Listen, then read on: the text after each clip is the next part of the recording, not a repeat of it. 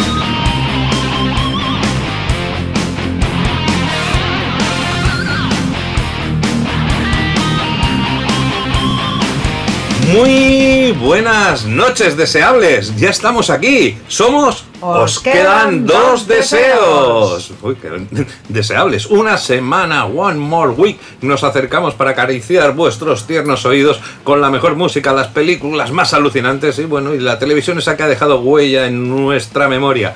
Como siempre, todo ello pues plagado pues, de nuestro peculiar sentido del humor. que Ya nos conocéis y anécdotas de esas descacharrantes. ¿Estáis preparados para la aventurilla? Bueno, como marca la costumbre, lo primero es lo primero. Es un honor acompañaros. Me llamo Mauri Palau. Un admirador, un amigo, un esclavo, un siervo. Bien, bien, bien. Como todos tenemos ganas de empezar otro viaje alucinante, vamos a invocar. Bueno, sí, es que yo ya digo invocar porque cada vez que pienso en ella ya pienso en, magia negra casi. O mejor dicho, pues eso, solicitar amablemente a nuestro genio de la lámpara particular la presencia de ese ser maravilloso, el terremoto para los sentidos, o mejor dicho, de los insentidos a veces, según se mire. Oh, mi genio. Podemos contar una semana más con la compañía de la rubia más estimada por mí, en dura competencia con la cerveza, eso sí.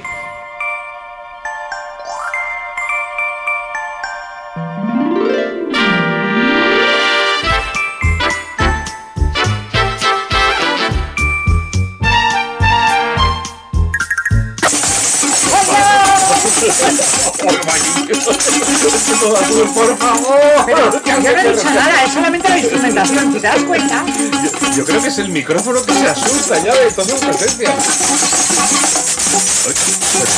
Yo- estás, para, estás para grabarte, estás para grabarte. Pero que consta que lo que satura el espectrógrafo es, el- es la instrumentación, yo no estoy hablando tan alto. ¡Hello! El, el- el sonido queda saturado el micrófono, soy yo el que me saturo con, con toda esta imagen. Tendrías Ah. que verla hoy, de verdad, es un programa que, que tendría que ser transmitido por YouTube. Está elegantísima, ha venido así como la mujer de negro tocando ahí la, la guitarra que no Pero sabía. he tocado la- el ukulele con la pandereta. El ukulele, No, vale. nunca he visto. A ver, eh, he diferenciado entre Richie Blackmore, que era el hombre de negro ahí en la guitarra, y más que porque eres, eres rubia y el ukelele es muy colorido, pero qué entrada, qué entrada. ¿Cómo llevamos el cursillo CCC? Veo que po- Oh. poco, poco avance, veo. sí, Es- te iba a decir que, que me parece un timo, ¿eh? O sea, viene la foto ahí del muchacho con la guitarra Sí, y toda la pandilla y a mm. sus pies adorándole. No he conseguido para nada este efecto. Seguro ¿eh? que la adoran no están esperando tirarle al fuego, ese, aquella especie de fuego de campo que se Están hace. esperando a que se vaya el fotógrafo para matarle. Como mínimo, matallo, como, matallo. como mínimo tirarle la guitarra ahí al fuego, ¿no? Porque saca, pero es que ahí ruidillos que gung, gung, gung, gung, gung, es como Claro, es que, es que hay que meterle un poco de cañita. Sí, sí, no es fácil. Este- No, no, y luego tocar el ukulele con la pandereta. Quiero decir, no, no a la vez la pandereta, sino con la pandereta. Sí, En vez de púa, pandereta. Es verdad, es verdad, es verdad, es verdad, es verdad, es verdad, es verdad, es verdad. No habéis visto lo que he visto yo. O sea, era una múltiple púa, porque lo que ejercía de púa era lo, lo ¿sabéis? La Los pandereta. platillos de la pandereta. Los platillos de la pandereta, pues todos esos múltiples platillos rasgando las, las cuatro cuerdas que tiene el pobre ukelele, pues... Y no lo he roto, todo un no- milagro. No, no. ¿Cuánto va a durar este ukelele? Qué bueno. ¿eh? Eternamente. Sí, que nos dure mucho. El otro día he visto un, un, um, una actuación de esas que hace Jimmy Fallon con un grupo que ahora no me acuerdo el nombre, que son Sí. todos instrumentos de colegio, pero xilófonos pequeñitos, con, no sé han qué. tocado con Metallica, Exacto, pues con los Who sí, con y sale, Who. y sale em, Townsend, el guitarrista de los Who, Pete Townsend, con una- un ukelele exactamente igual que este, idéntico, y al final le mete una hostia y lo rompe y, y, oye, se marca toda la canción y suenan alucinantes, ¿eh? Vaya. El problema es que él toca de cojones y yo como una mierda, pero vamos, quitando esa diferencia, en, en- en- en tu caso, el Townsend rompería tu quelele con, con, con, con sen- con Con mi sentido. cabeza, con pero- sentido.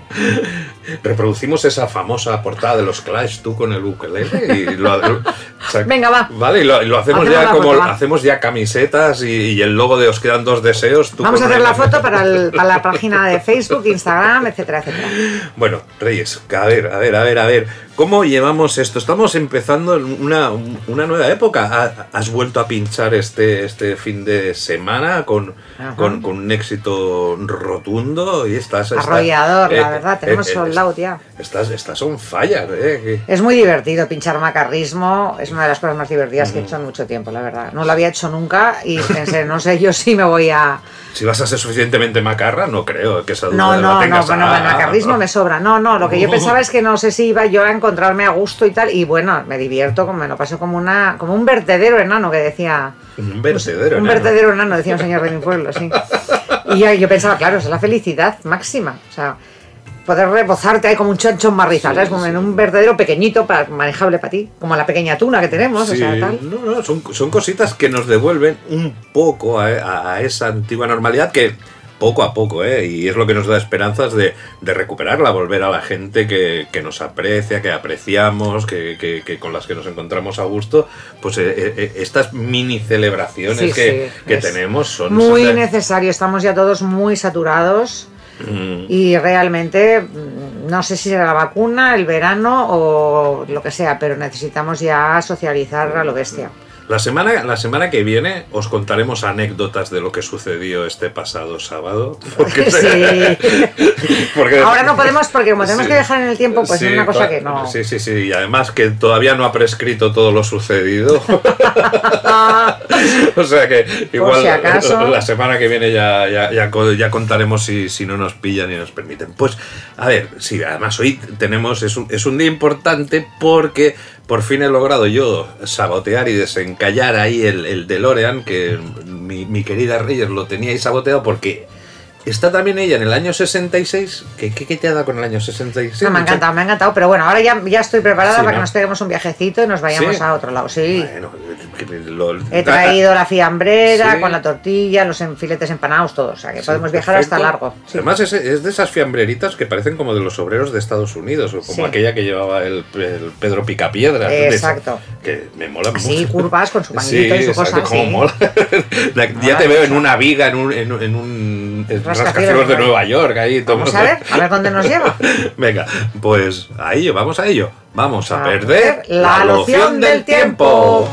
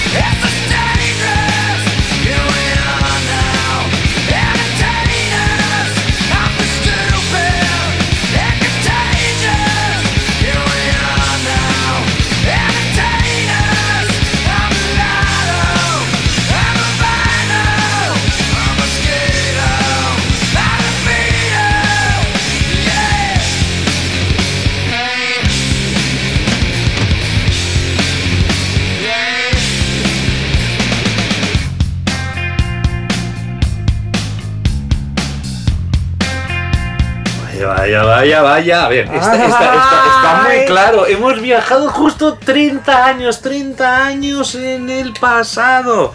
Bueno, en el pasado Bueno, en de el- ahora, porque el desde el pasado. 66 que veníamos eh, verdad, hemos, nos hemos ido al futuro. Uy, mira, estamos 25 25, años. 25 años en el futuro, 30 en el pasado. Y, y soy yo el de los números, ¿eh? Reyes, me está sorprendiendo. ¿eh? 25 y 30. Es, bueno, es la edad perfecta. Sí, ¿no? De los 25 a los 30 estás como ahí en plena. En pleno apogeo. Y, y, Efervescencia. y qué entrada, Nirvana. Hombre, no podíamos yo, entrar sé- mejor. yo sé que tú lo estabas deseando, ¿eh? Mira, Esto ya de repente me- ya estoy aquí con el jersey andrajoso lleno de agujeros, el pelo despeluchado, el- las raíces del tinte sin hacer. Sí, ¡Viva el grunge! Bueno, grunge, porque el, el- el grunge, que, que yo, yo fui muy grunge, entonces mis, mis amigos, que siempre son así de simpáticos conmigo, eh, me decían siempre lo mismo, la vaca muge y el cerdo grunge. Pero esto para sacarte, para Para chincharte, ¿no? chincharme, claro, claro. Pero bueno, Porque ellos estaban en. Era esta dicotomía, ellos estaban más en el acid jazz, que era otro movimiento Ah. que también en el 91 estaba despegando potente. Y yo era más grunge, y entonces se metían conmigo. Ellos eran más de acid jazz y de, Madre mía, de la Sí. movida de baile inglesa, digamos, y, y entonces. eh, sigues teniéndolos como amigos, ¿no? Sí, no, a mí me gusta el acid jazz mucho, Ah, eh, ¿sí? también, sí, sí. Bueno, me tendrás que enseñar algo de acid jazz, porque esto de acid No, jazz me- no, tú lo conoces y te encanta. Ah, vale, sí, vale, sí, vale, no, vale. suena una cosa muy Ah, marciana, vale, pero vale. no, no. El acid jazz es, es funk de los 90 Ah, vale, realmente. Vale. Vale, ya sé alguna canción. Pero a mí lo del acid siempre me hará gracia porque había una persona que yo escuchaba rock. Ah, no, bueno, sí. Tú lo, tú lo conoces. Lo conozco, a ver, a ver. Sí, el becario en su tiempo Ah, él vale. me decía que, que el acid era el futuro de la música y que... y Sí, que pero el- ese es el acid house. Sí, el acid house, el de Vale. Smiley. Y entonces, Ah. acid, ¿sabes? La, la musiquilla no, esa no. de... La verdad es que no sé por qué le pusieron acid al acid jazz, porque no, no es ni jazz ni acid. Ahora, ahora te, te enseñaré alguna canción. Vale, vale, vale, vale, vale. Pero bueno, estamos en el grunge. Sí, y oye, y estamos con Nirvana, que aquí se empezaron a temblar todos los, los, los cimientos. Sí, su- los cimientos. supuso una revolución para un género, por ejemplo, en el, en el, en el que yo, en el que yo me encontraba muy a gusto. Lo que era, habíamos venido, veníamos, perdón, veníamos de- del Guns N' Roses, los pelos, las lacas, cada vez unos shows más exagerados. Pero Mm. lo bestia es que te sacaban castillos medievales en escena. Era. Y de repente viene como pasa con el punk. Venga, vamos a tomar tierra. Tal como descubrimos en su momento con, ese, con esos grandes dinosaurios que salió el punk como respuesta, pues el grunge, el grunge salía un poco en respuesta a todos estos grandes shows, estos rockeros que a veces esos grandes pelos crepados, pues volvían un poquito a, a la esencia. Bueno, fue, fue un toque de, de- de- de- atención. Y de hecho los rockeros a partir del, del, del grunge, del grunge, eh, dejaron de cargarse. Si te Sí. fijas, ya Axel Rose en, en la, en la misma época ya lleva melena lacia. Eh, Slash, porque es que tiene ese pelo Sí. hiperrizado, pero, pero ya los otros eran, eran más bien el, el heavy ya de melena lacia larga hacia abajo, sin crepar, sin tanto maquillaje, sin la parte más glamera. Este, este Había año, en este año vamos a escuchar pues grandes grupos que sobrevivieron a, a- a- a esta avalancha del Bueno, no hemos dicho que estamos en el 91. En el año 1991 habéis hecho números. Sí, como sabemos que los deseables sabéis sumar y restar, si hemos dicho que es más 25 de donde veníamos y menos 30 de donde estábamos, parece aquello como, como un misterio. Despeja la X. Despeja la X. ¿Estáis despejados? Pues ya está. 1991. Kurt Cobain, autor de la canción, comentó que estaba tratando de escribir la mejor canción pop y, se, y buscaba inspiración en los Pixies. Los Pixies, gran, gran grupo. Maravilloso. Sí. Kathleen Hanna, que era la cantante del, del grupo Bikini Kill, con la que Kurt salía antes de, de. Courtney Love, un personaje también un poco controvertido, ¿no? En, en la onda a veces de Yoko Ono. ¿Tú qué opinas? Mira, no tenía pensado, pero Courtney Love, que... que A mí me caía muy, muy gorda hasta que vi un documental sobre su vida. y, eh, y entonces le he cogido simpatía a esta tía. Es, es muy especialita, es muy... No es para todos los públicos, digamos, pero, pero la he entendido bastante más a raíz de ver el documental. En su época me caía bastante gorda. Aparte que me caía bastante gorda porque como ya a mí me encantaba Kurt Cobain. Kurt, pues me Claro. Kurt, Kurt. pues me parecía que era una pelandrusca que me la había Sí, quitado. En plan como Yoko, Yoko no jugaba ese papel. Exacto. Y la verdad es que luego había, llegó a hacer películas, luego con su grupo Hall, pues oye, llegó a tener bastante, bastante éxito. muy, sí, bueno, y, y muy valorado y muy.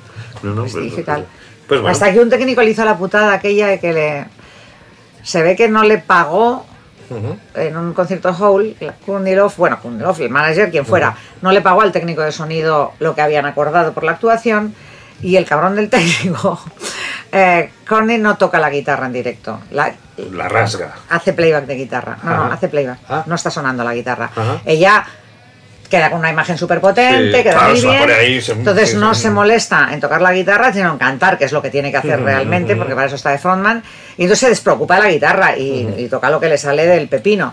Y el cabrón del técnico la grabó, grabó la guitarra Ah, sí. y la reprodujo en, en- en YouTube durante años, no sé si ahora se puede encontrar o no, y era Y que realmente... No, no, no, como yo con el ukulele, Sí. o, sea, o peor. o peor. O peor si cabe. O peor, o peor. Porque tú lo has hecho ahí rasgando con la ella pandereta. y realmente lleva una imagen muy potente. Pero bueno, ¿sabes qué? Que todo el mundo lleva sus trucos en directo, que me Ah, importa sí, un pepino, me da igual, la tía es muy poderosa como front woman. Y, y bueno, no, no te voy a decir que sean de mis artistas no. favoritos, pero, No, pero me- favoritas en este caso, Ujú. pero mm, cada día me mola más que la anterior. Vale, vale. No, no, no, quería saber tu opinión porque la verdad es que yo tampoco tengo una, podríamos decir, una imagen o una opinión muy definida, ¿no? Sobre, so- sobre ella. Es un personaje característico. Pues nada, hablábamos de Catherine Hanna, la, la- la pareja de, de Kurt antes de, de Courtney, y que le dio a, Co- a Cobain la idea del título cuando se ve que una noche de marcha está pintando con un spray en la pared de su habitación, pues tras una noche de estas locas de borrachera, un graffiti que decía Card smells like Teen Spirit, que era la marca de deso- desodorante que ella usaba.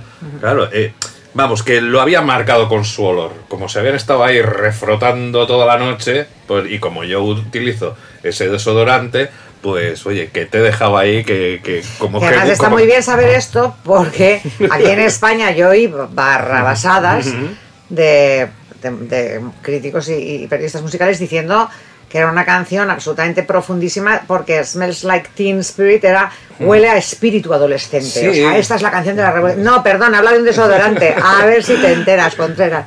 Uy, esto que acabo de decir es muy ochentas.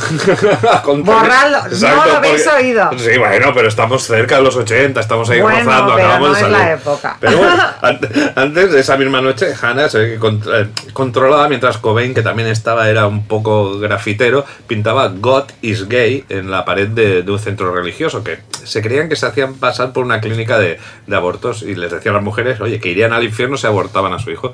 Se emborracharon, pillaron tal pedo que bueno. Que Ana le dijo, bueno, teníamos, se fueron ahí al apartamento, se ve que le rompió mogollón de cosas, o sea, la pava esta era más punky que, que Card, y pues eso, sacó el marca, el spray ese, dejó marcado el pisico, y oye, encima, vaya gracia, porque se ve que la habitación donde estaba era de alquiler. Alucina. La tía se quedó ahí, se cayó desmayada después de hacer la, la- la pintada, se despertó con resaca y nada. Seis, seis meses después, alucina, ¿eh? Recibe la llamada de Card que le, le, le- pregunta si podía usar lo que ella había escrito en la pared como letra. Y Hannah dijo, bueno, pues vale, ¿cómo va a usar Kurt Smells Like Teen Spirit en una letra? Bueno, debió coger el, el trocito final y ya está. Supongo que él tampoco debía tener muy claro, ¿eh? igual el, el- el- el concepto de, de- de desodorante, porque mm, yo creo que queda muy bonito eso de Smells Like Teen Spirit, ¿no? Que huele como, como un espíritu joven. Como Sí. si dijéramos, huele a limones del Caribe. Sí. Ajá, limones del Caribe. Hostia, imagínate, te, te levantas un día, Mauri huele a limones del Caribe. Hostia, que no sé. Pues bueno, pues claro, eh, claro, le, Card debía pensar que le estaba felicitando eso por su espíritu rebelde. Pues bueno, como alguien que podía inspirar a la juventud. Las ventas de desodorante de Teen Spirit se dispararon, evidentemente, cuando, cuando se convirtió en un éxito. Aunque eh, exactamente no se menciona que sea, se menciona en, en la letra. Pero bueno, fue la primera canción alternativa que se convirtió en un, en un gran éxito. Y claro, en muchos sentidos redefinió el término, ya que con alternativa, claro, implica falta de popularidad. Y la, y la canción esta al final fue popular. Es curioso que cuando algo queda defini- definido como alternativo, si tiene éxito, ¿Es, es Sí, es un alternativo? poco lo que pasa con el indie. O sea, Ah, indie claro. es independiente. Si el grupo ficha con una multi, ya no es indie. Ya es multi. O sea, es que- Es multi. no, claro. Claro. Indie viene de independiente, de independent. Entonces, si estás con Warner o estás con Mm. Universal, de indie ya tienes poco. Ahora ya sí que se ha quedado. Ahora, me refiero al 2021, no Sí. al del 91. Ya es un estilo musical, digamos, ¿no? Pero en aquel momento, indie era todo lo que fuera independiente, fuera del mainstream de las grandes No indígena. No indígena y no indigente. y no indigente. Que ¿eh? bueno, muchos. indies, que yo les llamaba los indies a los indigentes que vendían Sí, es afuera verdad, de los encantes. Ninguno de estos indies, sino ni indie Indiana Jones tampoco. Tampoco. Independiente. Independiente. En aquel momento sí, claro, Nirvana, su primer disco fue un gran éxito indie o alternativo, o llámalo como quieras. Pero claro, cuando sacaron el, el singleazo este, pegaron una petada a nivel mundial. Claro, a tomar por saca lo de alternativo. Tú ya no eres una alternativa, tú eres ya la. Y la yo creo que no les hizo muy felices, ¿eh? Ninguno de ellos. No, la verdad. Bueno, al No, menos. al tanta fama, tanta fama, tanta fama, eh, no la procesaron bien. Mm. Sobre todo, Cart no, no la llevó nunca muy bien, no, le gustó mucho. Claramente, claramente, claramente. Podría. mm, Bueno, se me, se me pasan muchas cosas por la cabeza. Mal dicho en este caso, referente. No, al- humor negro no, ¿eh? Humor negro no. Pero si a ti te gusta, si a ti te gusta. A mí me encanta, pero nos van a censurar el programa. Nos van a censurar el programa. Si sigues Bueno. por ahí que te veo venir, Vale, vale, vale, vale. Pues- bacalao, pues- aunque vengas vale, disfrazado, vale. esto también es de los 80, puedo. Madre mía, ¿cómo estás tú? pues bueno, con esta canción, pues Nirvana ayudó a encender esta locura por el grunge que se caracteriza pues, eso, por guitarras fuertes, esas letras llenas de angustia, la franela, la franela, las camisas de franela que yo llevaba cuando me iba de excursión ahí a la montaña, de repente... se- Me era muy divertido ver. Porque claro, en, Seattle hace un frío de tres de cojones todo el año y una humedad. Pero aquí en Barcelona ver a los grunges con las camisas en pleno agosto sudando tinta china y con la camisetilla de felpa de botoncitos Claro. debajo. Y decías, madre, madre, ¿Dónde me estás criando pollos en los sobaquillos. Pues, pues bueno, pues aquí claro. Es, es lo bueno, creo que encima, eh, y aquí no me equivoco, claro, todos los, los- las nuevas modas, nuevos estilos tienen que ir acompañadas de, de una estética. ¿no? Y aquí vemos un nuevo movimiento que surge, una nueva estética que surge junto con este movimiento. Claro, estos, estos packs es muy difícil ahora que, eh, que salga un nuevo estilo. ¿Nos podrá sorprender ahora un nuevo estilo? Hace poco leía un artículo muy interesante de que se han acabado las bandas como tal. En el periódico, el crítico Jordi Biancotto lo, lo, lo publicáis, ¿verdad? Es más fácil a una discográfica ahora controlar a un artista solista. Ahora es tiempo de, de artistas solistas. Que a grupos. Has visto que ahora hemos comentado Guns N' Roses, Nirvana. Estamos hablando de cantidades de grupos. Ahora, ¿qué grupos hay? Si casi toda la gente que salen son gente aquello individual, el cantautor este, el cantante este, cuando ves la, la tele, casi todos, los supongo que es por rollos raperos o así. La, No, y porque, yo me lo y yo la como. música y porque la música que se está consumiendo en el 2021 es una basura en general. ¿Qué haces con un tecladillo de mierda? Tener una banda requiere inversión de tiempo, mucho, mucho tiempo, mucho, mucho esfuerzo, dinero, tienes que pagar locales de ensayo. Eso comparado con hacerte t- en, en- en cuatro minutos una base con un ordenador y, y trapear encima, perdona, mm, pues no, es mucho más fácil. Lo otro requiere un esfuerzo comparable al que a nosotros, pues eso, tocar la guitarra para lo suficiente para colar en el punk, comparado con el que se hacía ocho años de violonchelo. O sea, es que es esta diferencia de esfuerzo. La, ahora que es la generación del ya, lo quiero ya. Además, quiero hacer- hacer hacerlo uno es más fácil. Para mañana, pues. Además, tú lo sabes bien, tú formabas parte de un grupo. Ah. El tirar un grupo para adelante con multitud de, de opiniones que yo creo que enriquecen, ¿eh? porque cuando estamos hablando de grandes grupos, la suma de la personalidad igual del frontman, más el guitarra que es un poco más introvertido, más el batería que es un zumbao, sacan a veces unos productos que uno por sí solo no puede tirar para adelante. A ver, a mí me encantan los, los, los grupos y, y toda esta esencia que sale de, de juntar varias personalidades.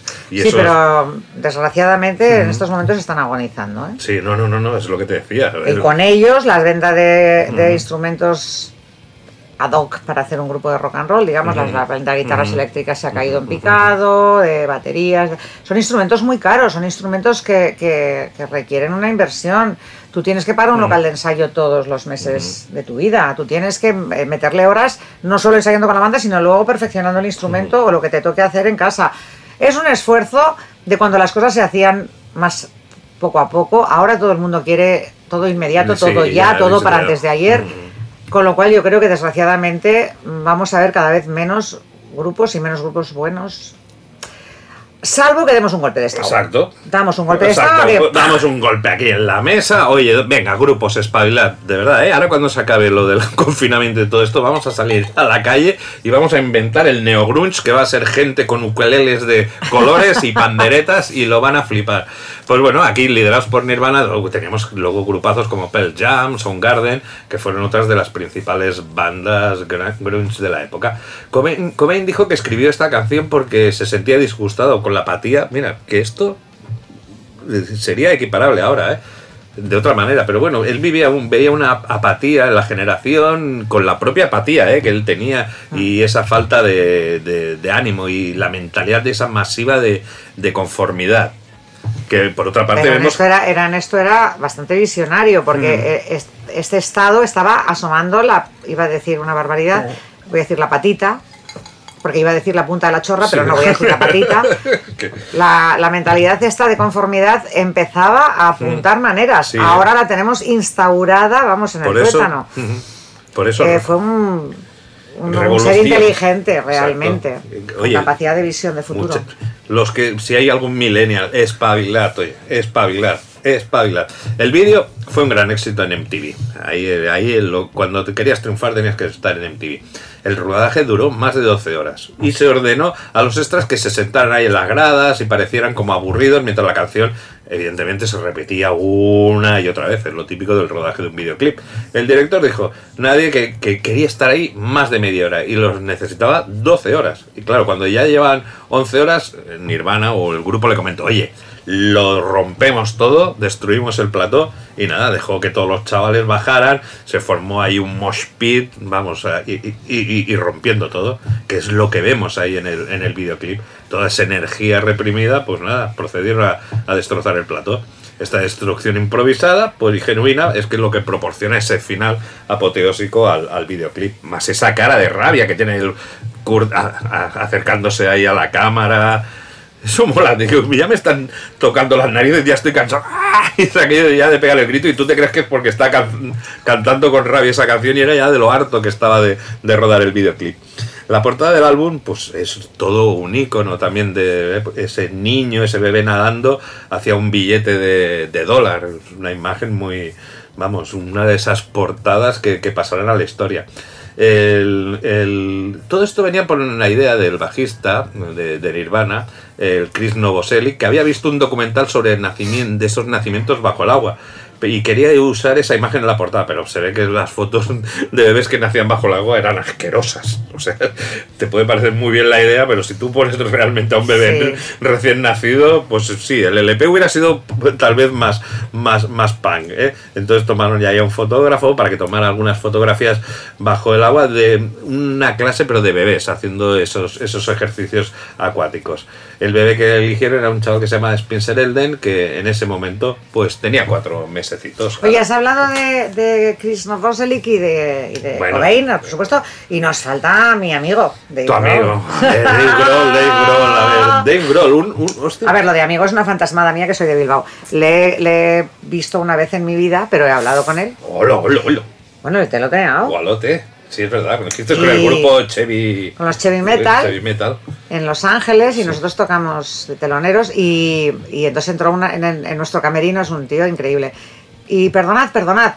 Como perdonad. ¿Cómo? puedo- Perdona tú. Perdona, ¿qué pasa, pasa? Os puedo coger agua, coge lo que quieras, llévame a mí contigo. Muy majo, muy majetones todos ellos, ¿eh? me enamoré de todos. es de- curioso que podría, eh, podrían haber aprovechado la fama y mira cómo se eh, enseguida él creó Foo Fighters. Nunca, bueno, salvo muy, muy, muy, muy contadas co- eh, ocasiones ha tocado canciones de Nirvana. Y mira que ha- hace versiones de montón de grupos. eh, de, Ahora, tampoco le hace mucha falta porque los Foo Fighters son brutalmente grandes en Estados Sí, Unidos. pero cuando ¿eh? empezaron en un primer LP, No, vale, sí. cuando sacan un primer LP, puedes tocar, pues eso, tus canciones, pero tú sabes que el público te va a pedir Nirvana. Bueno, pero Y- yo creo que en esto fue un tío, es un tío Sí. honesto y coherente y Mm. Nirvana era Nirvana y él era el batería de Nirvana y a mí me parece estupendamente que no las toque. Y mira, se cambia un grupo, se pasa a la guitarra, que, ni siquiera se, se pone a la batería, la batería, o sea, pega un giro y es uno de los grupos de más éxito actuales que, Hombre, es un que musicazo, él puede tocar lo que le dé la gana. Tú le das permiso. No, no, que puede Ah, tocar, que que es digo, capaz que- de- que sí, hombre, sí que te lo digo. Yo le doy permiso para lo que quiera. Que está- está- está- está- es un tío que despierta muchas antipatías Sí, es verdad. También se- sorprendentemente para mí, porque es que a mí me parece un tío cojonudo, me cae de puta madre. Mm. Es un tío me, me cae fantásticamente bien y además hablo con conocimiento de causa porque le conozco en persona. Aunque hayan sido solo 10 minutos, pero, pero puedo dar fe de que es un tío súper natural, súper... entre tú y yo, y que no se ofenda a nadie, que muchas veces todas estas cosas son envidia Pues y postureo de mucha gente que es elitista. Está muy bien decir que no te gusta Nirvana porque queda muy bien, como está muy bien decir que no te gusta Queen, como está muy bien no decir que te- no te gustan ciertos grupos, queda muy bien decirlo. Pero muchas veces es eso, o pose o envidia, y lo siento, por si algo- al- al- habrá gente que igual con conocimiento de causa pues dirá, pues no me gusta esto por, por sus motivos. Pero hay muchas veces que queda muy bien no, si que hay no alguien que realmente ha tratado a fondo a Dave Grohl y, y Hmm. tiene anécdotas y referencias para demostrarme que es un gilipollas, eh, tiene el micrófono abierto. va más por la música, pero, eh, a veces. pero es que no me lo creo, porque es un tío encantador. Encantador. Pero Reyes, que muchas de estas veces, que yo también he oído comentarios pues anti Dave Grohl y todo esto, no va a veces por eso. De, no, no, va más por, por esa imagen de estrella, de que no sé qué, uy, que se ha creído este, ¿sabes? Eh, Son, ves estas cosas Sí, que... esta, esta, parte, esta parte miserable de la gente. de- Pero bueno, que también, a ver, el que lo diga con respeto y cariño, pues será respetable, pero lo siento, eh, yo creo que hemos de respetar a, a casi todo el mundo, ¿vale? A- a no No, se yo te digo eso, a mí era un tío que me, que me parecía neutral, o sea, no me, ni me entusiasmaba ni me, ni me volvía loca, pero realmente aluciné cuando lo conocí en persona, realmente. ¿sabes? Yo he visto pocas estrellas de ese nivel, él y el resto de la banda. Tan, tan, o sea, Taylor Hawkins, el batería es Sí, una sí. pasada, o sea, ya había miles y miles y miles de fans Mm. enloquecidos. Y ellos estaban por el, por el backstage donde estábamos las bandas como si fueran una banda más. eh, ¿sabe? A pesar de llevar un equipo de seguridad brutal, Mm. se les escapaban, venían a hablar con los teloneros, eso, nos cogían agua de nuestro. O sea, es una gente muy, muy guay, No, no, y muy guay, muy poco endiosados, muy poco encerrados en sí mismos, súper simpáticos, súper agradables, una- un placer. Hay pocas, pocas estrellas ya tan de ese nivel tan alto que a lo mejor ellos son majos, pero es que no te dejan acceder a ellos, por lo que te digo, porque tienen una security corps alrededor que es que no, no les puedes ni ver. Y estos serán fantásticos y accesibles y una maravilla de gente. Pues nada, pues vamos, de amiguetes a amiguetes. Nos vamos a encontrar con otro amiguete. Venga, vamos. ¿Va? Aupa, soy el Drogas y quiero mandar a oyentes de Os quedan dos deseos. Saludos, besos, un fuerte abrazo y a seguir disfrutando de la vida. Aupa.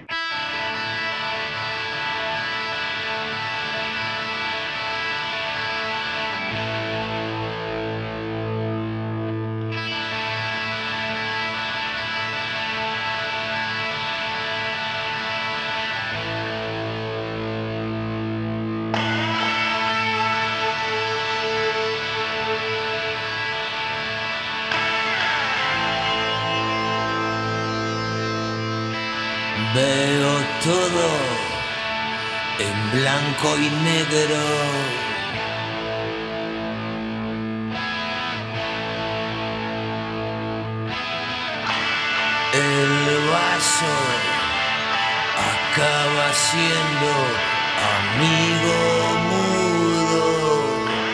Las mismas caras, los mismos gestos. Amigo mudo,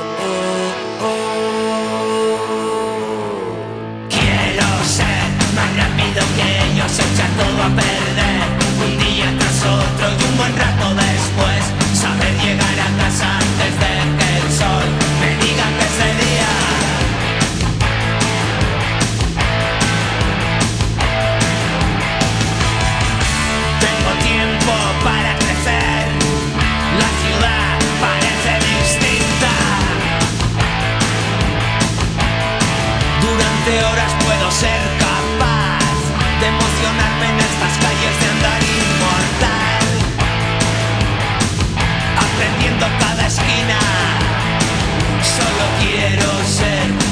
rápido que ellos echan todo a perder. Un día tras otro y un buen rato después, saber llegar a casa antes de que el sol me diga que es de día. Por favor. Por favor, es que, a ver, e, esta, esta, esta... Esto sí que es otro himno, pero trigeneracional, porque aquí yo he llegado a, a pincharlo y he juntado a la gente de 40 y muchos, 50, con la de 30 y con la de 20 esta canción me puede, Reyes. Esta canción me puede. O sea, si a mí en, en- en- en mi vida me dijeran, oye, solo puedes escoger cinco canciones, me costaría. Pero te puedo asegurar que una de ellas seguro que es esta. Imagínate lo que te estoy diciendo, porque esta canción, y yo me la, es que en los conciertos me vuelvo loco. Yo con esta canción, esto lo que hay, y encima que luego lo vuelvo a poner, es que me desahogo con los amigos en fin de año. Esta canción es, Es que tiene tres, es otra canción con tres partes muy diferenciadas entre sí, o sea, cualquiera de ellas podrían ser tres canciones diferentes y las tres buenísimas. Sí, sí, es que empieza. Es que, y claro, y es un increchendo, un increchendo que y encima es otro himno. Aquí tenemos otro, ot- otro himno. O sea, ya vamos, empezamos en 1991 con dos himnos.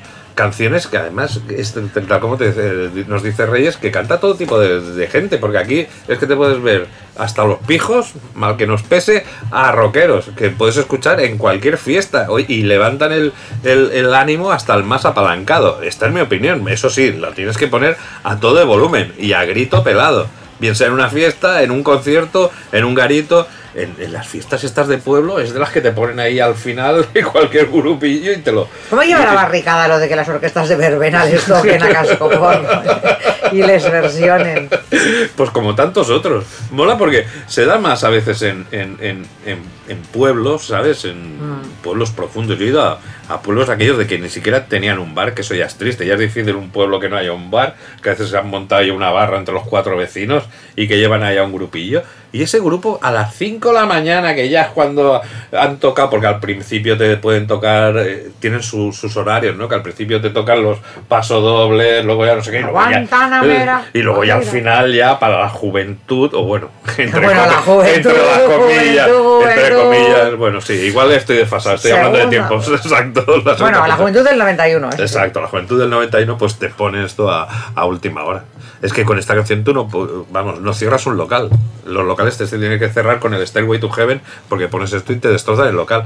En blanco y negro. A ver, hemos oído al Drogas y el que no lo sepa que vamos, esta es, es un tema de barricada. Banda formada en 1980 en, en Pamplona. Que esta canción aparecía en su séptimo álbum Por Instinto esta canción con este sonido tan característico de la banda que es medio heavy metal, que ellos nunca se han identificado por esa parte, y el, y el punk. Ellos están más cerca de esto por sus letras combativas, que siempre se les había encuadrado, pues esto, con ese rock urbano, o en su época con el, con el rock radical vasco. Pues eran. Bueno, aquí cogido un poco con pinzas. Sí, ¿eh? cogido Pero- con pinzas, pero desde fuera, muchas Ah, veces. Sí, tú no, no, no, están metidos, están metidos. Tú te podías ver ese eh, eh, barricada, te podías ver la polla sea, te Ah. mezclaban y todo era como rock radical vasco, porque bueno, claro, te cantaban que si ocupación, Bahía de Pasaya, tenían una serie de, de letras muy combativas, muy censuradas y, y tal vez por eso los, los encuadraron, como, como dices, a veces cogido con pinzas, pues dentro de, ese movimiento. Aquí, eh, aquí ya llegamos a un trabajo un pelín más, más pulido, tal vez menos punk que sus discos anteriores, que tal como os he comentado había tenido problemas con la, la censura y claro, esto fue una alegría para su productora musical porque, vamos, empezaron ya a ser radiados en todas las cadenas. En blanco y negro, pues aquí nos habla de, cómo nos podemos sentir en una noche de, marcha, viendo, vamos, la, la vida sin matices, o sea, o es blanco o es, o es negro, porque tú cuando vas por la noche y vas de, fiesta, es que, a ver, no ves grises. Eh, O todo, veo todo en blanco y negro, a ver, es que, es que es verdad, a ver, por la noche o me parece bien o me parece eso es mal. verdad, eso sí. A ver, no, no, no, estamos... metáforas sí. Exacto, exacto. a No, ver. te iba a decir yo de noche veo colorines también. Sí, bueno, ya, claro. Y, y todos los gatos son pardos y, y, muchísimas cosas así. Pero sí que es verdad. O sea, o has venido a pasártelo bien o te lo pasas mal. O eres un buen tío o eres un, un desgraciado. No, no sé. eh, yo creo que por, por- en, en este caso sí que... A nos- mí me encanta la frase hay que echar todo a perder. Eso me parece Sí, genial. echarlo todo a perder. Echarlo todo a perder. Solo quiero ser más rápido que eso, echar todo a perder. Antes- Claro que sí, eso es lo que tenemos que hacer, echarlo todo a perder. Antes de que el sol me diga que es de día. Luego ya, mañana ya, ya haremos el reset, pero Vamos a echarlo ho- todo a hoy lo vamos a echar todo a perder antes de que el sol me diga que es de Es una día. maravilla, tiene uno- uno de los, para aquel momento, de los mejores sonidos de guitarra que se habían hecho, de guitarra potente Ujú. En el país. Una canción que suena como un trueno. Muy guay. No, no, yo es de lo, de lo, de lo que más disfruto y además Pamplona es, es, un, es un pueblo, es que claro, es una ciudad, pero para mí es como, como un pueblecito, claro, para los que venimos de, con perdón, ¿eh? porque si nos escucháis muchos de, de, de otros sitios, mm, pero Barcelona o Madrid, incluso Bilbao es más ciudad, Pamplona pasa así, que parece más, más pueblo, siendo, siendo una, una ciudad como es, pero, ¿sabes? Entre que todo está muy reducido ahí en el casco antiguo, todo esto, tienen ahí su, su ciudadela que está un pelín a las afueras, te da como, no sé, un espíritu de... Es que hacer la ruta, los bares es que te lo tienes localizado porque haces una rutilla... Bueno, pasas- pero eso es muy del País Vasco. Sí, Bilbao, aunque sea una ciudad más grande, también Vitoria, tiene lo mismo. ¿eh? En Vitoria, por ejemplo. Nosotros pasa. mm, nos movíamos todos eh, alrededor, bueno, en el caso de Los, que son siete calles de verdad, se llaman así, las siete Sí. calles, el casco viejo. Y ahí en cada calle había 30, 40, 50 bares, en, en una calle que no hacía ni 500 metros, ibas de calle en calle y tú te podías estar horas, por no decir fin de semana completo, sin repetir un bar y sin parar. Echándolo todo Es muy, es muy típico de allí, ¿eh? Y, y mi. Pamplona me parecía una ciudad fantástica cuando iba, me divertía mucho porque además de eso nos queda un poco más lejitos, digamos, que sí que íbamos, pero no tan a menudo como podíamos ir a Donosti o a, o a Gasteiz. Y siempre me lo he pasado, vamos, rematadamente bien. No, no, tengo ganas de volver. Yo tengo ganas de ir a todos los Yo sitios. también. A todos, a todos, es a que- todos. Es que hoy, hoy salía, salía la noticia que decía, eh, no sé qué, no, iba a decir Montoro, eh, un ministro que dice que ya vayamos plantear, que ya vayamos preparando las vacaciones. Digo, madre mía, ¿por dónde empiezo? Digo, es que si eh, me voy a coger un interrail y, y voy a bajar en cada sitio. ¿Existe todavía el Interrail? En el 91 sí, pero Sí, sí, ahora en el no 2021. lo sé, pero cuando vuelva al 2020, pues el 2021, me, vamos, me voy a recorrer toda España. La- Sí, la porque en el que- 2020 no vas a llegar a ningún No, lado, ¿eh? no, no, Te no. lo digo yo desde el futuro que no... Me lo dices tú desde el 2021. Desde el 2021 al 2020 no vayas. Est- Estamos entrando en unas paradojas temporales muy raras, no sabemos. Es más, yo creo que, que, que- que os quedan dos deseos al 2020 no irá nunca. No, no, no. Por mucho que le metamos a la, a, la, a la marcha de cambios, Es verdad que vamos a hacer de qué, a los cambios de marcha, como se diga. de, de qué hablaríamos en, en ese, Qué horror, en no, ese año no, de puñetero resistiré, es lo Sí, único sí, que hay sí, en sí. ese año. Pero ahora, oh, no, ahora mira, ahora una, una, una pregunta muy, muy, muy interesante. ¿Qué- O sea, si mañana te dijera, o lo que han dicho de plantear las vacaciones, ¿cuál, ya hemos hablado ahora de Pamplona, ¿cuál va a ser el primer sitio que vas a ir? Voy al primero que voy a ir es a Bilbao, a ver a tu evidentemente. familia, ¿no? Claro. Vale. Primero Bilbao, a mi pueblo y a, Mm. A mis aitas, a, a ponerme mm, a reventar de pinchos y vinos. y A echarlo todo a perder. A echarlo todo a perder en blanco y negro. Evidentemente. Pero a partir de aquí te prometo que me da igual, pero me quiero ir. Mm. Moverme, viajar, mm, cambiar de horizontes. Al, al. Tuntún, es que, es que viajaría hasta el Tuntún. Sí, no, mira dónde meterme en un tren y decir, mira, me bajo en Calatayud. Sí. No, es que me da igual, ¿sabes? El Irme, el- moverme. Volver a, a revivir lo de la godina esa, ¿cómo se llamaba? ¿Cuál? La almunia de la godina. La Almunia de Doña Godina. La Almunia de Doña- Hasta la Almunia iría, fíjate. Vamos a Almunia de Doña Godina. Seguro Bueno, que hay podemos hacer un programa desde allí. Seguro que hay un bareto genial ahí, seguro. Mira, voy a investigar, pero seguro que hay alguna anécdota de algún año potente en ese pueblo. Alguna banda del pueblo que haya hecho una canción O emblemática. tu o que sea. actuación esa misteriosa que, que, que O esa seguro que actuación está que en no los, recuerdo, en que los archivos perdidos que, que- que- que seguro que no la recuerdas porque fue impresionante. Bueno, Reyes, pues nos despedimos de nuestros ya adorados Barricada. Gracias, El Drogas, que siempre que tienes un momentito nos, nos envías un saludo. Y te voy a llevar al cine. ¿O me vas a ¿Me llevar vas a llevar al a una de miedo? No lo sé, vamos a ver, ya sabes que yo tengo preferencia por el miedo, pero vamos Ya, a ver, si tengo que escoger y miro la cartelera y empiezo a ver Los Incorregibles Albóndigas y, y Viernes 13, ya sabes en cuál me Ah, no, no, yo también, ¿eh? Ya sabes, somos fans de Sitches y el miedo a mí... me- Pero si nos lo tomamos como el público de Sitches, miedo con Sí, cachondeíto sí, sí, también. sí, sí, no, aplaudir las muertes y los degüellos. Eso es. Pues nos vamos para el cine.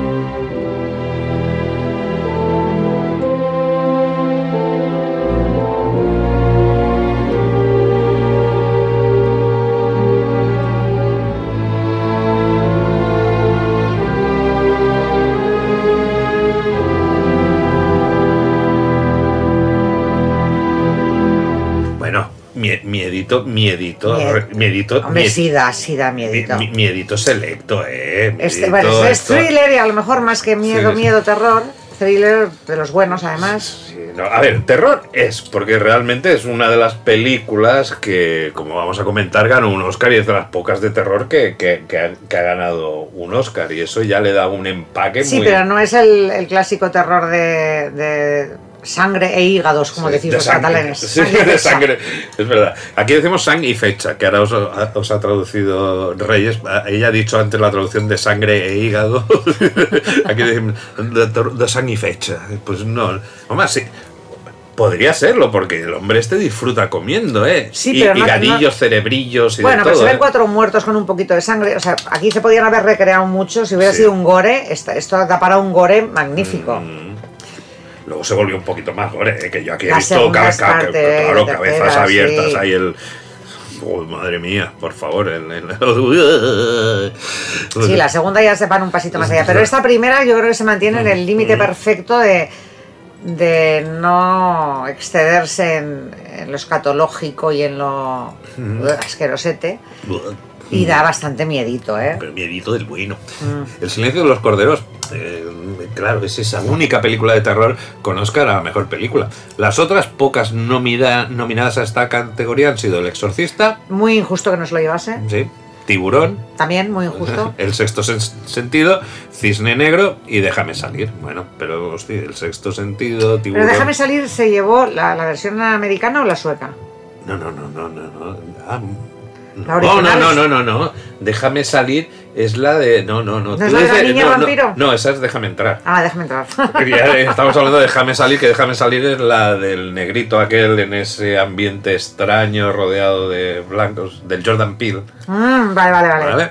Claro, Se me ha ido la perola, nada, no he No, dicho pero nada. bueno, es una cosa porque la de, la de Déjame entrar, Déjame es, entrar es muy buena. la muy buena, claro. pero la versión nórdica. La- la sueca, claro, la sueca, en- sí. entonces hubiera La competido. versión en- americana pierde mucho. Claro. Pues eh, es una. eh, aquí sí que tenemos encima otro hito que marco, que es una de las tres películas que ha ganado los cinco grandes premios Oscar: Mejor película, director Jonathan Demme, actor para Anthony Hopkins, aunque es curioso porque solo aparece cerca de 20 minutos aproximadamente de los 115 que dura la peli. O sea, en sí un secundario convertido en, princip- en principal. Es que, Sí, pero claro, es que Claro, pero te queda tan marcado eh, eh, maravilla. esos momentos de, de- de- de actuación que es memorable. Que según él decidió que la voz perfecta para Aníbal Lecter tenía que ser una mezcla entre Truman Capote y Katherine Hep- Hepburn. o sea, imagínate el tío que flipado. O sea, es en plan como un Carlos Latre o un Ah. Raúl Pérez de esto.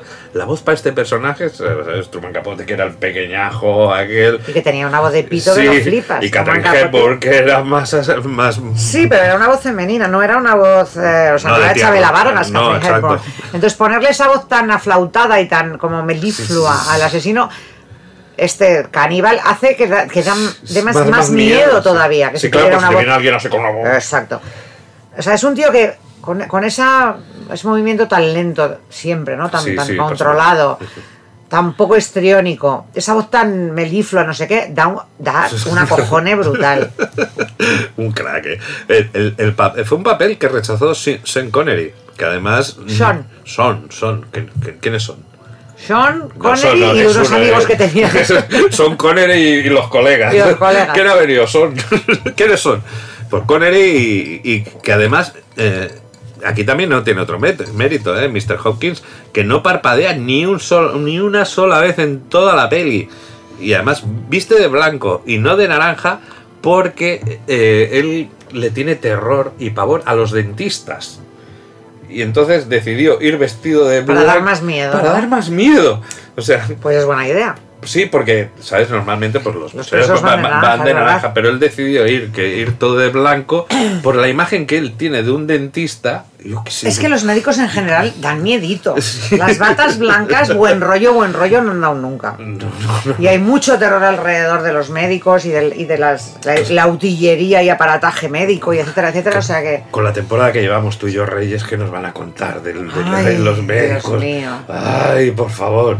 Ay, que En el tener- 91, en cambio, estábamos Sí, lustrosos, lozanos, y yo digo, lozanos. Yo, yo me acuerdo que decía, "Buah, el día que visita a un médico ya es que ahí ya matadme porque Era esa época que hacía Sí, años sí, que íbamos al médico y nos quedaban años por Sí, ir. años, Qué, pero qué qué- qué felicidad. Sí, ¿eh? sí, no, no, ya, ahora, ahora es curioso, ¿eh? pero me acuerdo recientemente, fue una, una cosa que para mí representó ya el inicio del, del declive, que era, me junté por el cumpleaños de, de una sobrina con, con mi cuñado, y que normalmente cuando acabamos nos tomábamos un carajillo, pero esta vez nos tomamos la tensión. Verdad, y es que se lo dije, digo, mira, tío, antes cuando acabábamos de comer nos tomábamos un carajillo y nos estamos tomando la tensión, digo, qué vale, qué, qué-". bueno, luego ya nos tomamos ¿eh? el chupito y todo, Claro. pero fue un momento de, de decir, hostia, ¿cómo estás de la tensión? Este es fatal. Terrible, ¿quién me es lo iba fatal, a decir? Es fatal, es fatal, todo es fatal, esto no puede ser. Vamos a quedarnos en el Qué 91 mito. forever. Sí, sí, sí, olvidaros de esta Estaba imagen. yo ¿eh? estupenda de la muerte. Que luego me jinqué no sé cuántos cubatas, no os preocupéis, ¿eh? No Dolor de espalda, ¿qué es eso? No existía en el 91, nadie tenía dolor de espalda. Por Dios. Nadie tenía problemas con los dientes, nadie. Cero con los dientes, por favor. Y ciática, ¿qué es eso? Yo no sabía lo que era, tío. ¿Qué es la ciática? Por favor.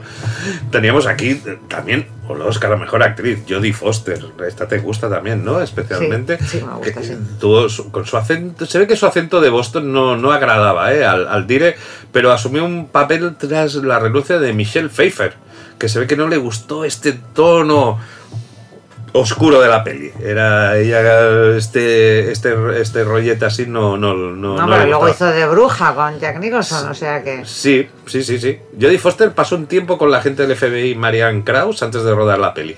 De esta forma, la actriz pudo meterse, pues eso, mucho mejor en el papel de esa inexperta Clarice Starling. Y el premio al guion. Las otras, las otras dos pelis, una de ellas ya hemos hablado, que recibieron, podríamos decir, estos cinco grandes premios, fue Sucedió una noche y Alguien voló sobre el nido del cuco, que ya, ya os hemos hablado de, de ella. En la primera escena, Aníbal Lecter se burla de ese acento sureño de, Clarice. Se ve que Anthony Hopkins lo improvisó ahí mismo, rodando la secuencia. A Jodie Foster se ve que no le gustó esa broma. De hecho, se sintió como, ¿sabes?, atacada. Y esa expresión de malestar en la película es completamente real. En aquel momento, pues eso se lo dijo así, se lo soltó en plan de que eres una garrula, porque es un poquito resumiendo lo que le viene a decir, oye, tú que vienes ahí del pueblo de entre las No, ovejas. menciona eso, esa chaqueta barata. Claro, y que- todo eso, que te crees no sé qué, claro, y, y se ve que esa parte del acento se lo dijo así que, claro, y ella estaba un poco preocupada por ese acento que ya no le gustaba al dire y que encima el, el Hopkins le improvisara eso en la escena que la le dejó así en shock y eso se mantiene, se mantiene en, en la escena y quedó brutal. Bueno, total, eh, acabó agradeciendo, por supuesto, al actor esa improvisación, esa improvisación para provocar esa actuación tan honesta. Y eso que apenas compartieron cuatro escenas en la peli. Lo del ruidito con la boca mítica también fue improvisado. Vamos a recordar esa escena. ¿Sabe qué aspecto tiene con ese bolso bueno y esos zapatos baratos? Tiene aspecto de hortera. Aspecto de hortera apañada y con cierto gusto. La buena alimentación le ha proporcionado una constitución fuerte, pero solo una generación la separa del hambre. ¿No es cierto, agente Starling? Y ese cutis que quisiera disimular es el típico cutis de una campesina. ¿A qué se dedica su padre? ¿Es minero de carbón? ¿Apesta lámpara de carburo? Sé que era usted una presa fácil para los chicos. Se dejaba sobar en los asientos traseros de los coches, soñando solo con escapar de allí, con ir a donde fuera. Y así fue como llegó hasta el FBI. Adivina muchas cosas. Pero ¿será capaz de dirigir esa gran intuición hacia usted mismo? ¿Qué me contesta? ¿Por qué no se mira a sí mismo y escribe lo que ve? O quizá le da miedo.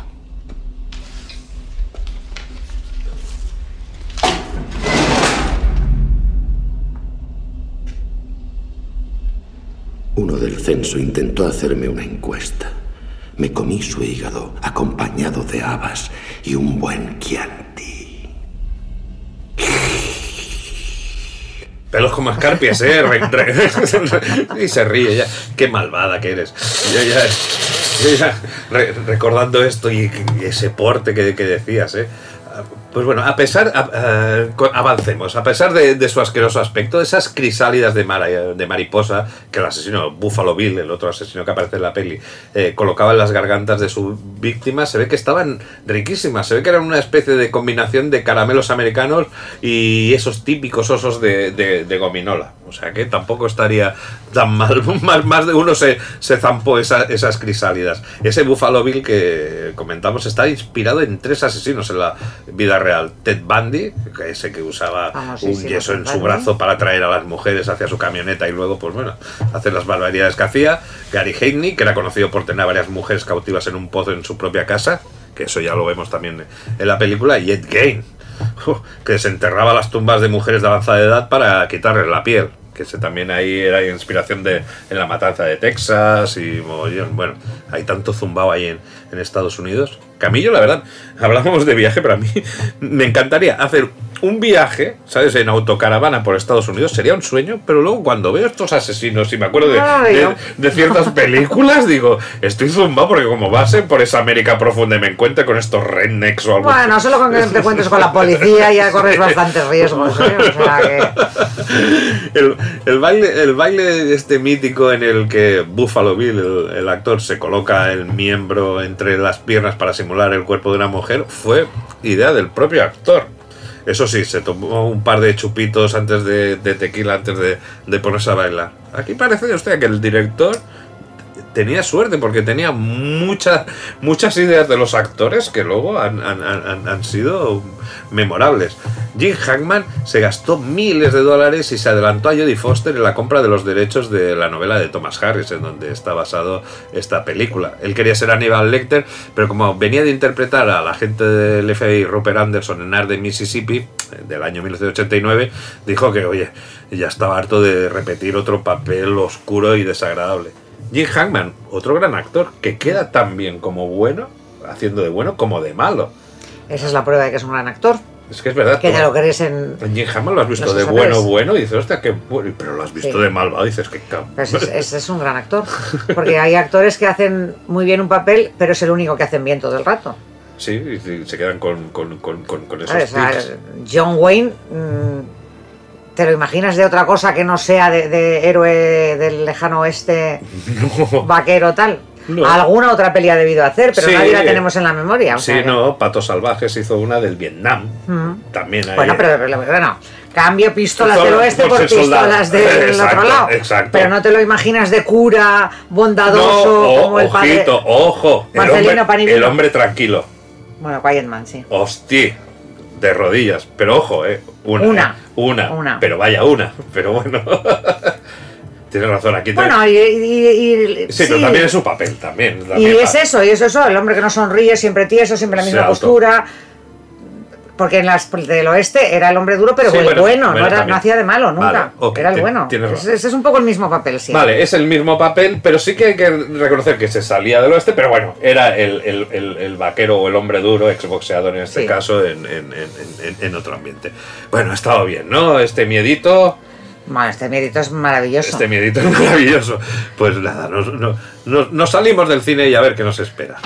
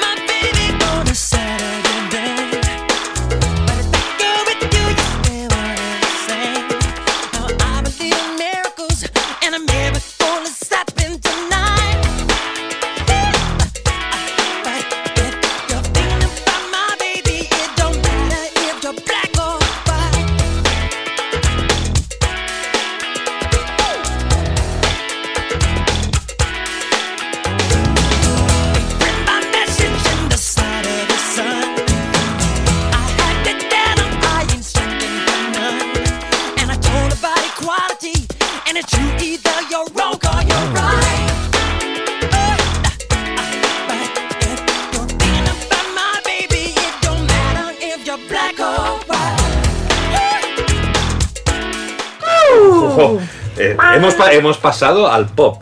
Y además, mira que bien lo encadenamos todo porque hemos oído el en blanco y negro de, de barricada y ahora estamos Sí. con black or white. O sea, te-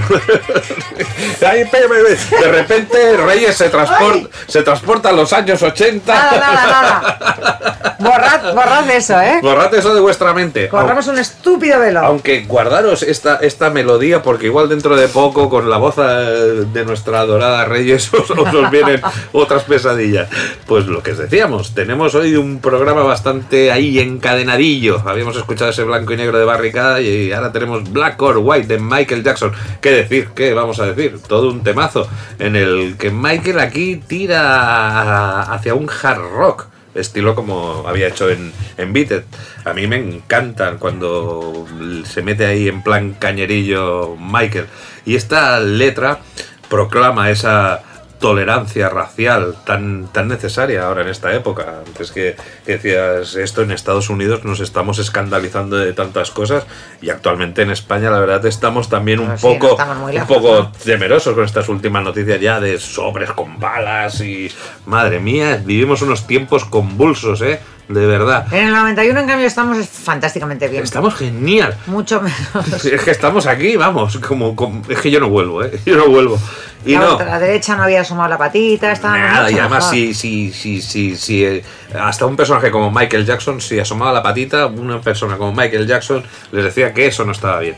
Y no, muchachos usted, y muchachas, queridos deseables, la intro de la guitarra no es de Slash como, como se rumoreó en su tiempo y como incluso, os tengo que decir, se puede ver en Wikipedia en, España. No, esa intro no es de, de Slash.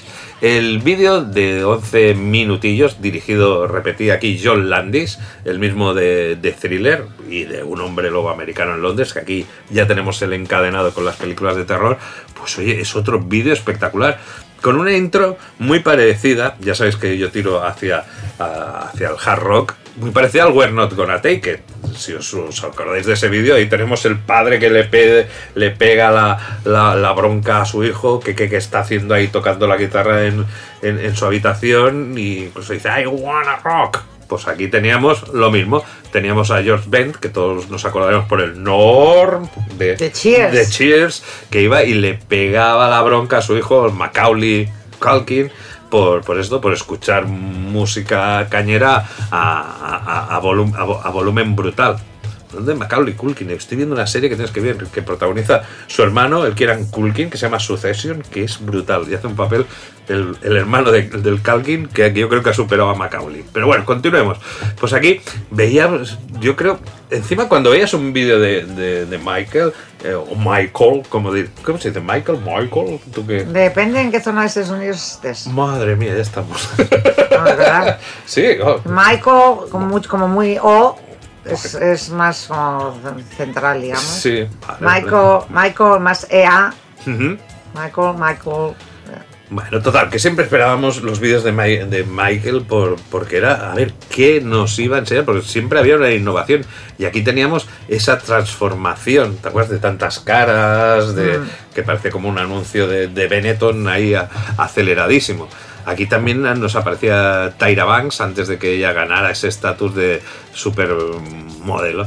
Fue el vídeo más controvertido que grabó Jackson, porque lo hacia el final, ¿te acuerdas? Estaba ahí él bailando y destrozando todo lo racista, porque había muchos símbolos y él se dedicaba, pues había una esvástica que utilizaban los nazis, pues él, un coche, una televisión, aquí que encima se tocaba ahí la- las partes y bueno, se subía aquello a la cremallera y se liaba a, a- a gritos a reventarlo todo durante esos cuatro últimos minutos del clip que los eliminaron después de muchas protestas. Y, y bueno, pues nada, eh, tristemente, o sea, vivimos un- un- una época de, no sé, eso de, de cortar una cosa que él quería, aunque fuera después de la canción, porque de verdad eso era, ¿te acuerdas? Era como Ah. salió la pantera, no sé si él quería expresar algo con, con ese vídeo y, y una rabia, pues ¿por Yo estoy qué en contra total y absolutamente de que se coarte y se censure el arte y el humor. Te guste o no te guste, hay que dejarlo hacer. Los artistas hacen lo que hacen. Y el arte es arte y el humor y es humor y está fuera de todo esto. La gente confunde el tocino con el culo y con las témporas. Una cosa es lo que. Sí, lo que declare un Sí, sí, sí. político, lo que declare un personaje público y tal y cual. Y otra cosa es el humor y el arte. El humor y el arte no pueden tener censura. Para nada. Si no te gusta, no lo consumas, no lo oigas, no vayas al cine a verlo, no te compres el disco, no veas el canal de YouTube del tío que dice cosas que no te gustan o no te interesan, pero no se puede Claro, con censurar. todas las opciones que tienen. Pues nada, al pobre Michael, claro, le, le decían, es que esto puede influir a los niños. Y dice, oye, es que no, digo, mi última intención es que comerta alguien un comportamiento destructivo, vamos, a, raíz de eso. Bueno, in- inocente de él. También eh, al pobre recibió bastante caña porque había un programa de, de comedia, los programas de, comedia americano, pues se burlaban de Michael Jackson porque lo parodiaban, ¿eh? Había una parodia muy, muy potente de esta canción en el cual Black or White lo decían como soy negro o blanco, ¿no? Porque burlándose de, de- de que cada vez se estaba vol- volviendo más, más, más, más blanco, más, más, más claro. Y claro, la canción era soy blanco o, o negro. Y cuando al final, tras la destrucción del coche, en ese sketch que lo detenía un policía, dice, bueno, pues creo que soy negro. O sea, bueno, aquí jugaban una buena ironía, ¿no? Cuando después de todos los destrozos lo detienen, Michael Jackson dice, hostia, pues debo ser negro. Porque vamos, si me Finísima finísima ironía y tristemente otra y vez. tristemente muy de actualidad. Tristemente muy de actualidad. Pues bueno, aquí tenemos a Michael repitiendo por duodécima vez un número uno como solista, lo que lo colocaba en tercer, lugar, porque eh, esto lo habían conseguido muy poquita gente, lo, eh, empató con Di- Diana Ross y las Supremes. Porque las mayores eh, canciones de número uno iba detrás de los Beatles, Elvis Presley y luego tenemos a Michael Jackson empatado con Diana Ross en- en- en números uno. Diana Ross que ejerció un poquito de, de- de madrina de, Michael. Y Michael, Michael Jackson siempre. no él decía que estaba enamorado, pero yo creo que es que quería ser Diana Ross. Se, Sí. se- sí, se operaba para parecerse a ella, sí. Sí, sí. Lo acabó reconociendo también. Que realmente sus operaciones para transformarse la cara, que durante mucho tiempo negó, lo cual era, vamos, negar la Sí, mayor, porque es que era evidentísimo. la naricita, tal como Al se final acabó reconociendo que él siempre había querido parecerse a Diana Ross. Llegaron a coincidir en la película, ¿no? De Wizard, ¿no? Que era como una versión así de. Mago de Mago de ¿verdad? Oz en. Sí, ¿verdad? En- Pasó sin pena ni gloria, aunque tiene momentos así. No la he visto, ¿eh? Yo he visto eh, trozos, no la he visto entera ajá, tampoco. ajá. Pero he visto en documentales y tal. eh, de la escena de la, de la esto amarilla, del camino de losas amarillas o doradas o tal. Y bueno, mm, pues no mata. No, No no mata, es no el- no mata. es la mejor obra ni de Diana ni de Michael. Bueno, pues el, el- el éxito de esta canción por fin, sol- vamos, eh, asentó la reputación de, de Jackson como el rey del pop. Pero bueno, también un poco eh, influenciada por los, los- los productores, porque decía que cualquier cadena que, tenía, que transmitiera el vídeo musical de la canción tenía que referirse a Michael Jackson como el rey del pop. La MTV incluso envió un memorando al personal, instruyendo al personal a usar el apodo al menos dos veces por semana hasta el estreno. O sea que todo esto que nos llega a nosotros del King of Pop es toda... que al final lo es. Lo- Está, está bien orquestado. ¿no? Sí, lo tenemos asumido, pero era una operación comercial Hmm. desde la discográfica, desde cada vez que os referáis a Michael Jackson, tenéis que, tenéis que referiros de él como al Sí, rey del porque yo pop. creo que, por ejemplo, aquí la más grande es una cosa como mucho más eh, espontánea. Es decir, un periodista la empezó a llamar la más grande, luego siguió llamando la más grande, bla, bla, bla, y al final hemos asumido que Rocío Jurado es la más grande. Claro. Pero no creo que fuese la compañía la que estuviese orquestando detrás. Hay que decir tres veces por semana la más grande cuando habléis de Rocío Jurado. No, me- no veo yo aquí a los de Mis, Pavox o CBS o donde cojones estuviera en aquel Oh, no, momento eh, diciendo... Oye, Reyes, ¿hacemos una campaña de que tú eres la enorme? ¡No! Sí, hombre, la enorme, porque ya la más grande. No, porque Sí. entonces me van a estar todo el rato mirando el culo para decir, es verdad, efectivamente. Hostia, que es verdad, qué mal rollo, ¿no? Claro, porque voy a parecer una obesa. Perdón. O- Sórdida, no, no, ni siquiera obesidad mórbida, Pero qué mote. obesidad sórdida. Y yo lo quería hacer por tu bien, pero es verdad, tiene una, un- una, una, una mala lectura. La enorme Reyes La elefante. Sí, sí. Claro, la más grande, claro, no, hostia, no. oh. Es difícil de superar, ¿eh? Sí, no, lo de la más grande, oh, la inconmensurable. La inconmensurable. Sí, pero qué difícil, ¿no? Que no, no, esto no lo, no, no, no, no, no, no lo podemos No. decir así. Bueno, a ver, va- eh, vamos al rincón de pensar hasta Sí, el que viene. Y Va. Ahora escucha la historia de mi vida, de cómo el destino cambió mi movida sin comerlo ni beberlo. Llegué a ser el chuleta de un barrio llamado Bel Air.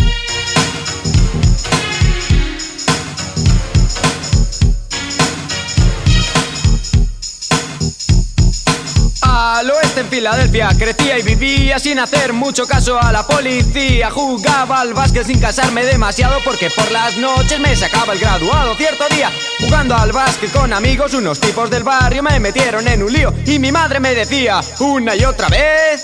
Con tu tío y tu tía irás a Belén. Después de rogarla incluso la besé, se dio media vuelta y me trató como un bebé. Me dio la maleta y el billete de avión y entonces me di cuenta de la grave situación. Por Dios, no está nada mal. Zumo de naranja en una copa de champán. Si estas son las pibas de Bel Air, yeah, esto sí que es demasiado. Llamé a un taxi cuando se acercó, su molonga matrícula me fascinó.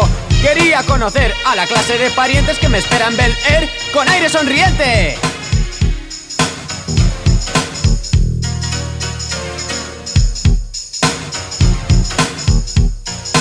A las 7 llegué a aquella casa y salí de aquel taxi que olía a cuadra. Estaba en Bel Air y la cosa cambiaba, mi trono me esperaba, el príncipe llegaba. ¡Ja! Esta canción es brutal. Siempre ha sido, plan. A ver, ¿quién no se sabe esto de lo del taxi que huele a cuadra? O sea, de verdad, ¿hay alguien? Hombre, evidentemente de los de 20 años nadie, pero alguien que ya tenga una provecta edad como nosotros que no sea Es que fan todos- de este tema. Claro, es todos los que nos empezábamos a rapear, os empezaba a rapear, era uno de los primeros raps que, que- que conocíamos y, y que intentábamos imitar muchas veces, ¿no? pues nada. eh, eh, piensa, piensa una cosa ahí que, que yo alucino. Aquí tenemos al, al gran Will Smith. Y a pesar de que hoy nos es casi imposible imaginarnos el príncipe de Bel Air sin él, los productores estuvieron a punto de despedirle en la primera temporada.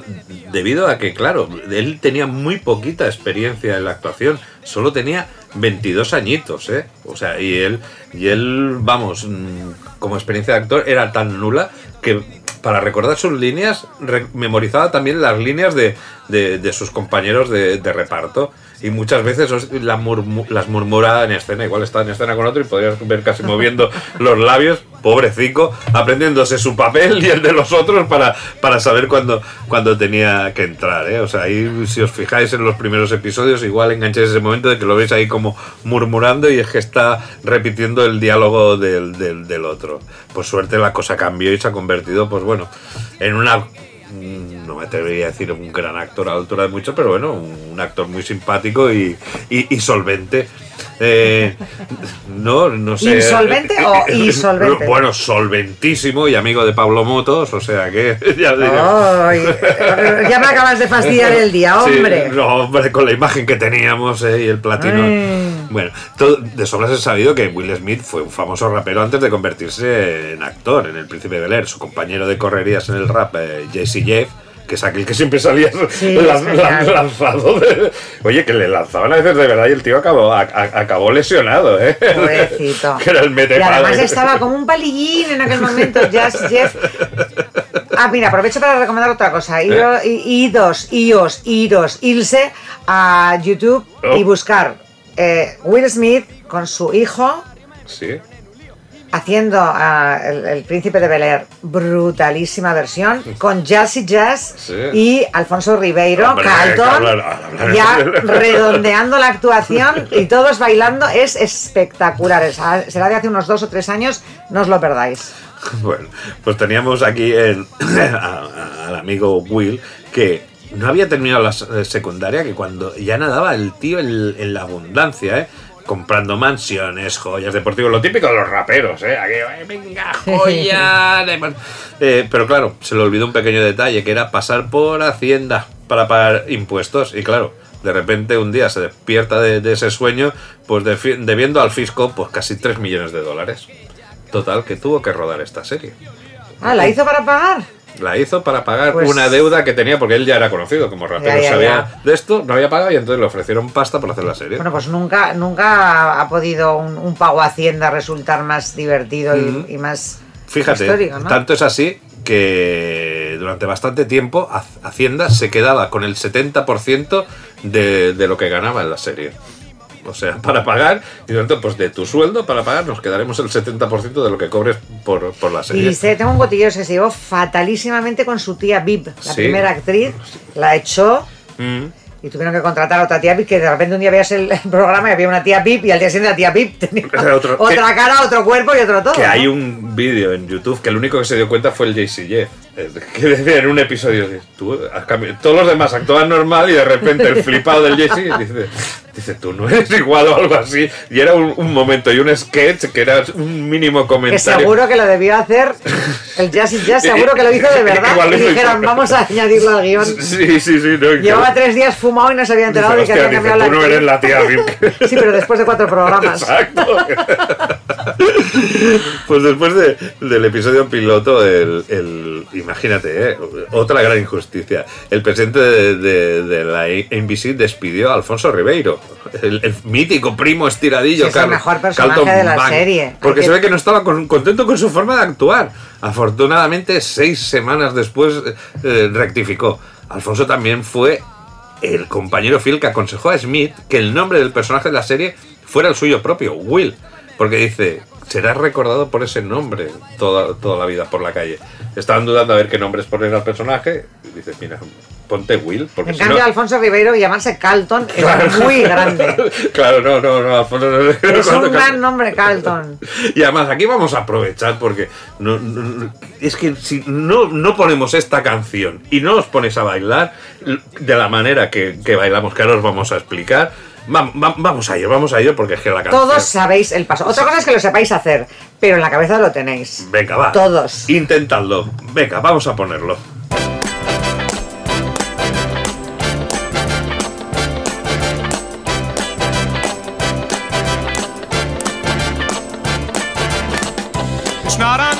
Unusual to be loved by anyone. It's not unusual to have fun with anyone. But when I see you hanging about with anyone, it's not unusual to see me cry. I wanna die. It's not unusual to go out at any time.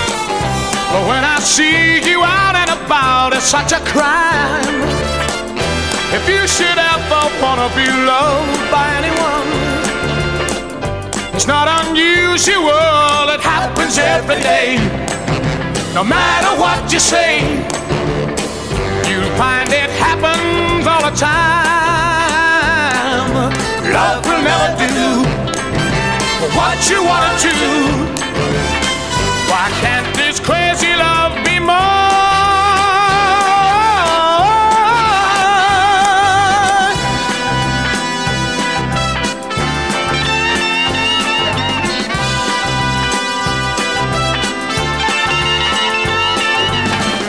It's not unusual you want to be mad with anyone.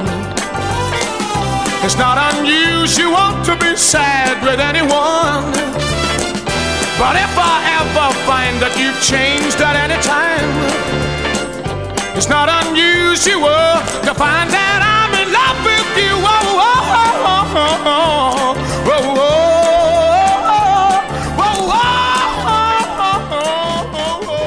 Ah, qué bailoteos me he pegado. es, que, es que todos tenemos la tendencia cada vez que escuchamos esta canción a, a- a bailarlo de esta manera. Un baile que era una parodia de, de la Courtney Cox. ¿Te acuerdas el vídeo de Bruce Springsteen Dancing in the, in the Sí. Dark? Que sale ahí, que saca a la chica. Bueno, este era un baile muy, muy típico de los 80, no solo de Corny Cox. Perdona, así bailábamos todos el tecnopop de grupos como Video, Sí. Petit Troop, Los Primeros Mecano, The Pets Mode. Se bailaba así, o sea, el baile no se lo ha inventado ni Courtney Cox ni, ni Alfonso Ribeiro. pero era- era un baile normal de la época. Sí, pero que se burlaban los negros de nosotros, porque estaba inspirado Claro. también en un sketch de Eddie Murphy, que era el baile del hombre blanco. Sí. que claro, había. Claro, los hombres blancos tenían ese estilo de, de bailar que le, le- le hacía Bueno, ese estilo en los 80, en los Sí, sí. 70 había otros y en los, y en los 60 había otros. En los... Tal, tal como dices que había ese momento de Will Smith con su hijo bailando. Es que hay, hay, hay un, un episodio en el que coincide Carlton con Tom Jones. Qué bueno. Que, que era, luego era un sueño, pero el, el- el episodio ese que coincide al final con, con su ídolo. Donde Tom Jones debe estar flipando porque Jones nunca bailó esta canción de esa manera. Pero bueno, el príncipe de Bel Air pues se compone de, seis temporadas. Sin embargo, la, la serie inicialmente estaba concebida para durar cuatro temporadas, por lo que la NBC canceló la serie tras la cuarta temporada, cuyo final de la cuarta temporada era en el que Will regresaba a Filadelfia, por fin. Sin embargo, los fans inundaron los estudios de la NBC de peticiones para que la serie regresase. Cosa que consiguieron en dos ocasiones, o sea, en esas dos temporadas más. Aunque los guionistas ya iban con cautela porque no sabían si la serie se iba a renovar. O sea, la quinta, bueno, va, acabaremos porque no sabemos si vamos a hacer la siguiente. Hay un- una mítica participación también de Donald Trump. Cuando eh, había, hizo ahí un cameo, cuando era simplemente, ya ves, cuando era simplemente un multimillonario de éxito. Según comentó el, parte del equipo, Donald Trump actuó como un divo en el backstage de la serie, menospreciando el guion constantemente y llegando a llamar al productor a su camerino para protestar sobre sus líneas por pensar que no eran divertidas, a lo que el productor le dijo que él nunca le daría pero vamos a ver cuándo ha sido divertido Trump. No me jodas. o sea, Trump es lo más asqueroso, aburrido, y menos divertido que ha existido en el planeta Tierra. ¿Qué se ha creído este? Pues el productor, Ah. claro, flipando, ya era odioso en aquella época. Pues el productor le dijo, oye, mira, yo nunca te daría consejos sobre bienes raíces, porque no sé nada del tema, pero de comedia sé. Y entonces así le dijo, oye, tío, cállate. Ay, qué asco de Porque personaje. Seguro que fue gracioso lo que le escribieron, pero el tío debió pensar, esto no tiene ni puñetera gracia. A saber, imagínate qué Ah, tío, qué asco, qué tío. asco. Mira, ¿ves? Nos- hay una sola cosa buena que ha pasado en todo. ¿Eh? en el futuro. Ah, que va a pasar una cosa buena. En un año donde todo era malo, y es que nos hemos deshecho de este gilipollas. Eh, El, asqueroso. virus se lo, se, lo, se, lo, se lo ha llevado. Este asco de ser humano. Sí, no, la verdad es que hay, hay pocos personajes que, que, que veas y dices, uy, y además, y dices, ¿y qué han visto en este hombre? ¿Qué han visto en este hombre? Hombre, pues solo tienes que ver a sus seguidores. Sí, sí, sí, sí, sí, sí. El, hombre, dar- el hombre vaca. Para todo darte eso. cuenta de qué es lo que hayan podido ver. Bueno, vamos a hacer un último, un último apunte. El conductor del taxi que llevaba a Will a la casa de sus tíos era el productor Quincy Jones. mítico. Increíble, maravilloso y genuino Quincy Jones. Bueno, pues vamos a ir ya finiquitando. eh, Finiquitown, town, tan, tan, tan, town, tero. Pues con, con un.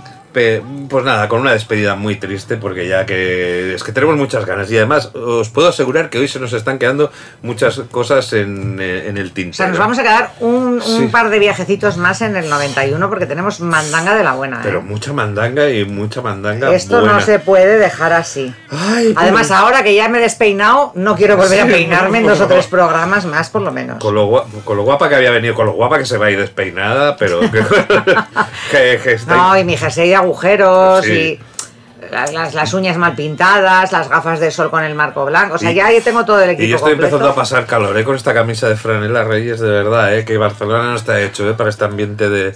de, te de puedes poner un vestido, que era una cosa que también llevaban mucho los chicos en el grunge. ¿Cómo? Un vestido de chica. ¿Qué me estás diciendo? Te- lo, lo que oyes, Teniente No. O'Brien. Sí, seguro. Hombre, ahora mismo te enseño una foto de, de Kurt Sí, sí, que salía escena así con un vestido. Claro. Bueno, no. Todos los tres Nirvana salieron vestidos. Vale, vale, no, vale, me quedo con la franela. A sudar la gota a gorda. sudarla. Pues bueno, queridos deseables, nos vemos la Os semana que viene. Venga, besotes. ¡Mua! Por fin llegó el final de la función por esta noche.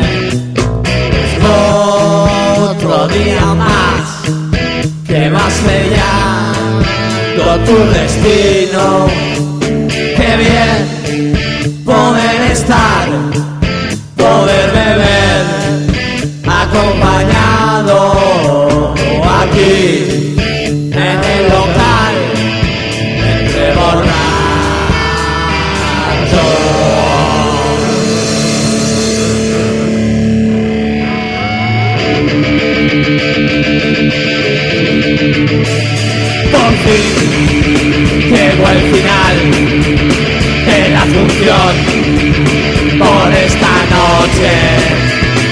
Es otro día más que tu destino. Qué bien poder estar, poder beber, acompañado aquí en el local,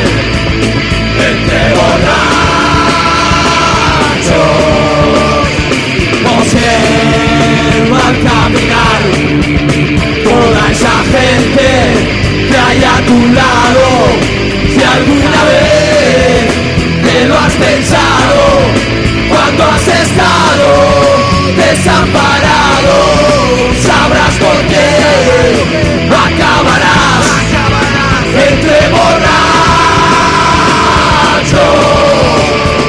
Tumbado en el sofá, los pensamientos desatados, volver atrás no puede ser después de lo que has caminado. Irás a las taquillas en las carreras de caballos o aquí